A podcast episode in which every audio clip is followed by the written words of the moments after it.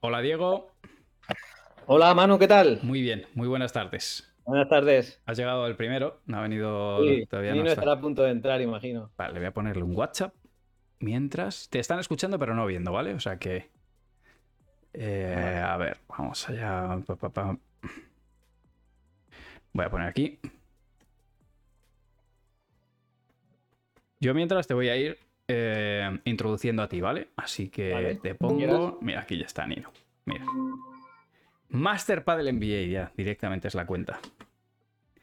¿Qué pasa, Nino? Buenas tardes, Manu, ¿qué tal? ¿Cómo Muy buenas estás? tardes. Pues muy bien, todo correcto. Todavía no te ven, pero os van a ver enseguida, así que entráis en directo en este instante. Ahí ya está. Voy a reescalaros. Ahora ya el primero que viene es a, a Diego.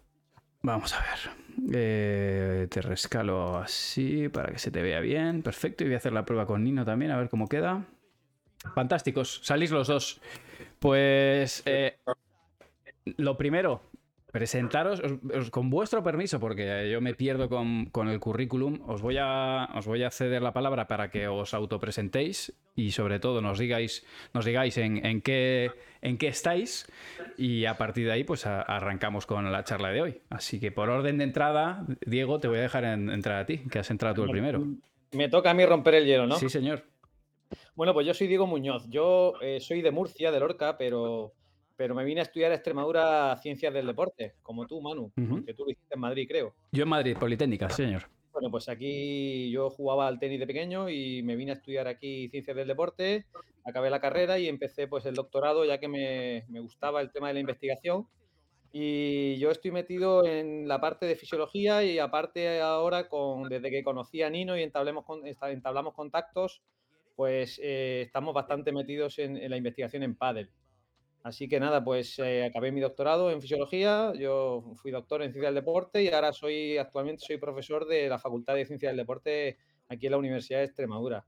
He estado vinculado a muchos años al tenis, eh, tanto como jugador como entrenador, durante 15 años por lo menos de- haciendo, entrenando chavales y bueno, pues luego hace unos 12 años o así, pues empecé con el pádel y ahí sigo todavía, Manu.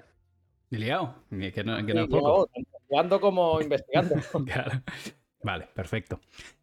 Pues Nino, te doy paso y nos cuentas.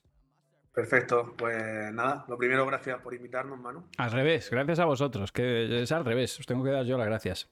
Pero bueno, está muy interesante, creo que, bueno, ahora contaremos un poquito lo que estamos haciendo, pero tener también un espacio para poder contar eh, un poco de todo esto de los datos, las estadísticas y la investigación en Padel, pues, pues bueno, seguro que estamos muy contentos. Y nada, yo un poco como Diego, yo soy Nino Bernardino, eh, soy de Murcia también y yo trabajo aquí en la Facultad de Ciencias del Deporte de la Universidad de Murcia. Y igual que Diego, nosotros para dar clase aquí en la universidad se nos exige hacer, aparte de la docencia, se nos exige hacer investigación. Entonces, pues yo he estado toda mi vida vinculado tanto al tenis como al pádel, jugando y dando clases también en pista. Y, y bueno, empezamos a hacer investigación en pádel cuando prácticamente ni se jugaba al pádel. Es verdad que en tenis hay mucha investigación, hay mucha estadística, muchos datos, pero en pádel no había absolutamente nada. Empezamos nosotros pues, a analizar partidos, a sacar datos y, y a publicarlos como requisito para poder estabilizarnos y promocionar en la universidad. Y, y bueno, y a eso nos dedicamos principalmente como profesores. Y bueno, también ahora con Padel MBA, pues estoy colaborando, eh, dirigiendo un máster aquí en la universidad de, de entrenamiento y gestión deportiva en Padel, con todos los contenidos que ha desarrollado Padel MBA. Y bueno, la verdad que también muy contento porque ha tenido muy, muy buena acogida. Los contenidos que, que ha grabado Padel MBA son excepcionales.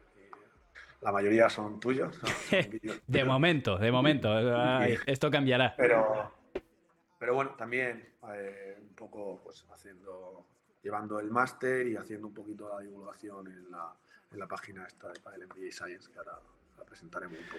Bueno, que sepas que ya Ryu, Ryu, besos, te quiero. Ya ha puesto por aquí el Instagram de Padel NBA Science. O sea que, bueno, ya ahí está. Seguidlo porque tienen. eh, bueno, eh, ahora, ahora nos, van a, nos van a ilustrar un poquito más. No vamos a abordar porque tienen, tienen muchos aspectos, pero te, te puede explotar la cabeza. Porque muchas de las cosas que vosotros de alguna manera habéis aterrizado con pruebas o, con datos objetivos, pues muchas veces ya los teníamos, otras veces discutíamos acaloradamente entre entrenadores, ¿no? ¿Dónde se saca con australiana? ¿A la T o al, revés? Bueno, pues vosotros arrojáis un poco de luz de qué es lo que pasa realmente. Luego ya estudiaremos cuál es la mejor estrategia en, cada momento, ¿no? Pero me parece interesantísimo, así que eh, paquetes, 117 paquetes hay aquí ahora mismo o más.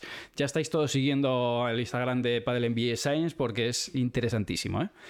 Así que, dicho esto, ya me habéis dicho cómo, cómo surge un poco Padel NBA Science y cuál es vuestro objetivo desde la... O sea, ¿qué, objetivos planteáis como, como cuenta, como, no sé, docentes? Bueno, si quieres, eh, comento yo un poco, Nino. Eh, a ver, Manu, nuestra idea partió desde la famosa pandemia que tuvimos, que estábamos mucho tiempo encerrados y fue una época de bastante producción científica. Ya que estábamos en casa, aprovechamos y hicimos un grupo de investigación bastante interesante y sacamos muchas publicaciones. Entonces, pues estas publicaciones, la verdad que, como tú has comentado, en muchos casos nadie, nadie llega a ellas porque las revistas en las que se publican son difícil de acceso, porque algunas están en otro idioma y entonces decidimos... Están en inglés. Sí, efectivamente, efectivamente. Entonces decidimos, hablé con Nino y, tal, y decidimos, pues, eh, ¿por qué no divulgar estos contenidos que son de investigación seria, a, digamos, a tanto a jugadores como a entrenadores, porque creemos que le podían ayudar y le podían servir, incluso pensar o plantearse las estrategias que están siguiendo hasta ese momento y no sé, ¿por qué no? O, cambiarlas o simplemente pues reflexionar sobre lo que estamos haciendo. Entonces, pues eh, hablé con, con Nino y creamos una pequeña cuenta y pronto, pues vosotros de Padel MBA, Alex, se puso en contacto con nosotros y creamos Padel MBA Science. Y bueno, pues la idea e-, era esa, intentar eh, llevar al, entendimiento de la gente normal, pues todos los datos de investigación y todas las publicaciones que hacíamos nosotros por, por nuestro trabajo en general. Esa fue un poco la idea y el objetivo es ese, pues divulgar esos contenidos. ¿Cómo creéis eh, que puede ser interesante eh, estos contenidos, estos estudios que, están viendo la luz gracias a vuestro trabajo? ¿Cómo creéis que puede ser interesante para el entrenador? Y una pregunta más difícil, ¿cómo puede ser interesante para el jugador de a pie, que es mucha de, la gran mayoría de, personas que ven este canal, eh, tanto en Twitch como en YouTube? ¿Cómo creéis que les puede interesar o qué provecho pueden sacar? Bueno, pues a ver, la, esta investigación, estos datos, al final no dejan de ser datos objetivos. Podemos, podemos dividirlo en dos tipos de datos, ¿vale? Uno que son los que más solemos sacar nosotros, que son datos a nivel general. Estos datos nos dan una, idea de, las demandas del pádel, a nivel pues, de la estructura temporal, de cuánto dura un punto, eh, a nivel de marcador, de cuántos partidos son más igualados, menos igualados, cuántos porcentajes de tries se juegan, a nivel también de acciones de juego, de cuántos golpes se dan por punto, qué golpe es más eficaz, a qué distancia de la red, en qué zona de la pista. Bueno, este tipo de, estos de datos bueno, sirven a nivel general al entrenador para conocer un poco el deporte de pádel a nivel objetivo. Muchas veces iba a cursos y a propios entrenadores les preguntaba, pero ¿cuánto dura un punto en pádel? Y, y no lo sabían. Entonces, si yo al final quiero diseñar un entrenamiento que sea real o adaptado a las demandas de, esta, de la competición en pádel, entonces saber lo que dura un punto, lo que dura un descanso a nivel medio para poder diseñar ejercicios específicos a esa demanda. Entonces saber cuáles son las secuencias de golpeo, tengo que saber desde qué zona voy a ganar más puntos y desde qué zona voy a fallar más. Entonces estos son datos a nivel general que pueden ayudar al entrenador a diseñar entrenamientos más específicos para... Claro. Dejadme que le haga una pregunta a la audiencia y también que lea alguna. Em, bueno, me está escribiendo, eh, me está escribiendo mientras eh, Riu. Ahora enseño, ahora enseño el, el, Insta, Riu. Primera parte, por favor, los que estáis en el streaming ahora, dejadme en, en comentarios cuánto creéis que dura un punto, es un tiempo medio, entiendo que habéis sacado el tiempo medio. Sí, en, segundos o minutos, si os atrevéis. Pero bueno, dejadnos, eh, dejadnos en segundos, tiradnos de... Sé que no servirá de referencia, porque probablemente sea distinto, pero ¿cuánto es en tenis el tiempo medio en un punto? Muy poco. Es más bajo que en padre. Ya, por eso, por eso. Pero no les deis más pistas, que se equivoquen. ¿Cuánto es en tenis? En tenis está unos 5, 6, 7 segundos de media. Eso si metes el saque, ¿eh? que, imagino que eso cuenta como cero. Eh, pues mira, por aquí nos tiran 60, 40, 42, 53, 30, 44. También podrías preguntar, Manu, qué golpe creen que es el que más se utiliza en pádel. El, el globo corto. El globo corto, ¿no? Sí, ¿no? De momento. Puede ser interesante también. Hostia, ya ves. Pues mira, hay varios que ahora, ahora se, va, se va perfilando un poco entre los 20 y los 30 segundos. Eh, Se van aproximando ya, ¿eh? sí, ¿no? Mira, Sí. ojo, Ya ojo, se eh. Que Luis nos dice 25 segundos en hombres. No, 20 en mujeres 25 y hombres 15. ¿Están buscando información ya o qué? No vale buscarlo en Google, ¿eh? Que estáis tirando de Wikipedia. Bueno, luego. La pista es que ha subido, ¿eh? Ha subido en los últimos años un ¿Sí? poquito la duración. Sí, o sea, ha subido un poquito. Mira que el Pero- pádel se ha hecho bastante más intenso, ¿eh? Más, más rápido. Sí, la pista un poco más lenta. Bueno, eh, ha subido un poco, pero es verdad que. Bueno, ¿Damos ya la respuesta o lo dejamos? A ver, sí, tíralo, porque la gente la- está, que se, que se están saliendo de del directo de- para. ¿De chicos, de chicas o qué? Venga, primero el de chico. Venga, Los chicos están entre 12 y 15 segundos de media. Apúntate esa, Hulk Hogan. Vale, entre 12 y 15 en masculino. ¿Y en De chicas? media, pero hay un porcentaje muy alto, ¿no, Nino? Que no llegaba ni a 10 segundos, ¿te acuerdas? Claro, al final, no, el 50% dura menos de 10 segundos. Lo que pasa es que es verdad que hay algunos que son muy largos, que pueden de- durar 40, 50. Y hacen Esto la media. subir la media a 10, a 12, 15. ¿El más Pero- largo documentado es el de México? ¿Puede ser? Sí, el de México. El de México. Ah, ese fue, ese- ese fue Sí, lamentable. yo- Sí, sí, bueno. ¿Y en chicas? Poquito más. ¿no? Eh, en chicas puede durar de 14 y 16. Fíjate que, que- que- que poco intuitivo es, porque yo os diría que el de chicas es mucho más largo, de manera intuitiva. Ya, al final también la gente, cuando preguntamos esto, dice esas cantidades o esas duraciones tan largas porque estamos acostumbrados a ver los highlights, Claro. los puntos. Entonces, claro, eh, tenemos esa concepción de que el punto dura mucho. Pero luego tú si ves un partido, hay muy- puntos también muy cortos, de saque resto, primera volea o saque fallo resto. Entonces, al final eso son 2-3 segundos y hace que baje también mucho la media. Entonces, la realidad es que, bueno, eh, es eso. También no solo tenemos que tener en cuenta medias, también tenemos que tener en cuenta porcentajes y frecuencias, porque, porque claro, si yo digo que el punto dura 15 segundos, no quiere decir que todos mis ejercicios tengan que durar 15, porque Claro. que hay algunos que van a durar mucho, otros poco menos, entonces pues, ¿qué porcentaje de puntos duran entre 0 y 5, entre 5 y 10? Y diseñar las cargas del entrenamiento, diseñar mi- mis sesiones un poquito adaptado a, esa, a esos datos. Muy general, interesante. nosotros cuando, cuando hacemos los estudios, pues hacemos esos intervalos, como dice Nino, separamos los puntos, ya sea por tiempo, ya sea por número de golpeos, por ejemplo, pues los separamos en intervalos para poder sacar mayor información de. Porque hay mayor volumen de datos cuando coges intervalos que cuando coges segundo a segundo o número de golpeos exactos. Entonces, cogemos intervalos para tener un mayor volumen y que nos podamos sacar más información al estudio. Entiendo. Eh, ¿Tenéis medido o, o aproximáis más o menos si estas cifras serían iguales en amateur? En amateur dura menos. Hay más fallos, Anu, hay más Claro. fallos. Sí, sí, me lo podía imaginar, pero eh, ¿estáis notando una línea ascendente o algún, algún patrón eh, con el paso del tiempo en el pádel desde que habéis empezado a estudiarlo? Eh, que, que nos, bueno, que nos permita un poco aventurar que en el futuro pues incluso pueden llegar a una media más alta o se va a estabilizar.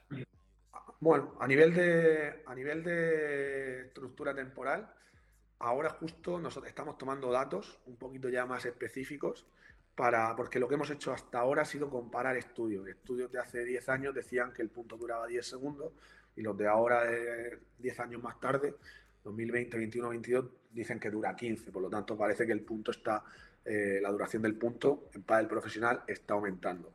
Pero, pero bueno, ahora estamos justo bueno, tomando datos de, de- comparando torneos desde 1990 a ver cómo ha evolucionado la duración del punto. Luego también a nivel de golpeos sí que el estilo de juego en pádel ha cambiado mucho. Ahora, por ejemplo, se ven mucho más duelos de voleas, se ven mucho más remates, bandejas desde detrás de la línea, eh, incluso volear esas bandejas, esos remates, todo un estilo de juego también en sentido diferente a nivel de evolución. Muchos menos golpes con bote que antes, por ese Claro. sentido dejan botar menos las bolas, eh, pero, pero bueno, es, es otra de las, de las cosas interesantes de estas investigaciones porque, como tú bien dices, ver cómo evoluciona el deporte. Bueno, lo que estudiamos hace seis años ya se ha quedado un poco Total. obsoleto. Mano, ¿tú no te acuerdas hace unos pocos años que decían que se habían eliminado los globos y que ya todo el mundo jugaba por abajo para evitar... Pues yo ahora cuando estamos analizando estamos viendo también eh, muchos globos. Sí, claro. De hecho, eh, casi un 20% de los golpeos en pádel son bandejas y remates. Eso implica que hay una serie de golpeos que son globos. Lo que hay que ver también es diferenciar lo que es cuadro principal de, las previas. Ahí, sí, pero ahí, nosotros tenemos un problema y es que eh, cuando nosotros hacemos estudios eh, trabajamos con vídeos y con observación de vídeos.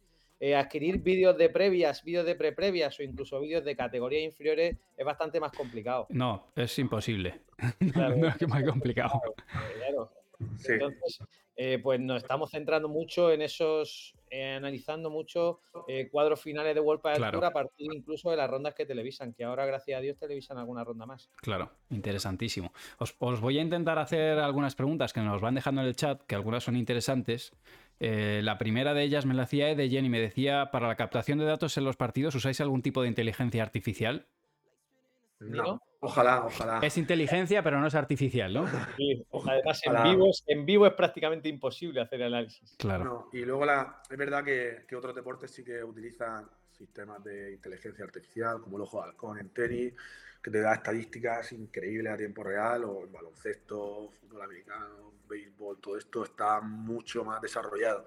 Y entonces son datos que, que proporciona, pues, por ejemplo, el ojo de halcón en tenis, pues va de dónde bota la pelota, de qué Sí, las zonas calientes, todo eso. Todo esto, todo esto en padel todavía no, no, ha llegado, entonces es todo observación sistemática, es como claro. metodológico. Simplemente nosotros nos creamos una, una base de datos, una, hoja de registro de, en Excel o en algún programa, utilizamos un programa que se llama Lince generalmente, que es de observación. Eh, metemos las variables que queremos estudiar, pues, ya sea golpeo, ya sea estructura temporal, ya sea marcador, y, mientras observamos el vídeo vamos haciéndolo. Es cierto que ahora nosotros